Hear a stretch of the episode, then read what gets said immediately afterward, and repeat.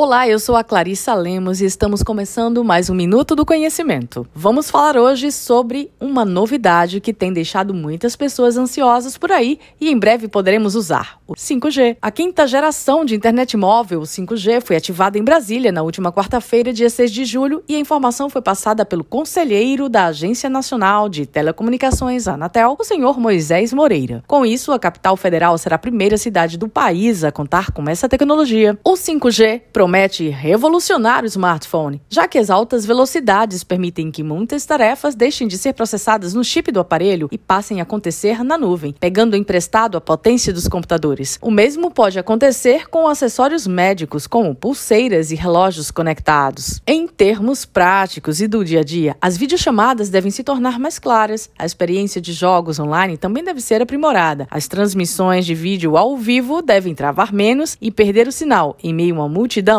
será mais difícil. Mas claro, nada disso vai acontecer de uma hora para outra. A tecnologia avança de forma incremental a cada dia e um pouquinho melhor. Além disso, será necessária uma adaptação de equipamentos. A operadora precisa instalar antenas e as pessoas têm que comprar aparelhos compatíveis com a rede. E aí, gostou da novidade? Nos vemos no próximo minuto do conhecimento. Até lá!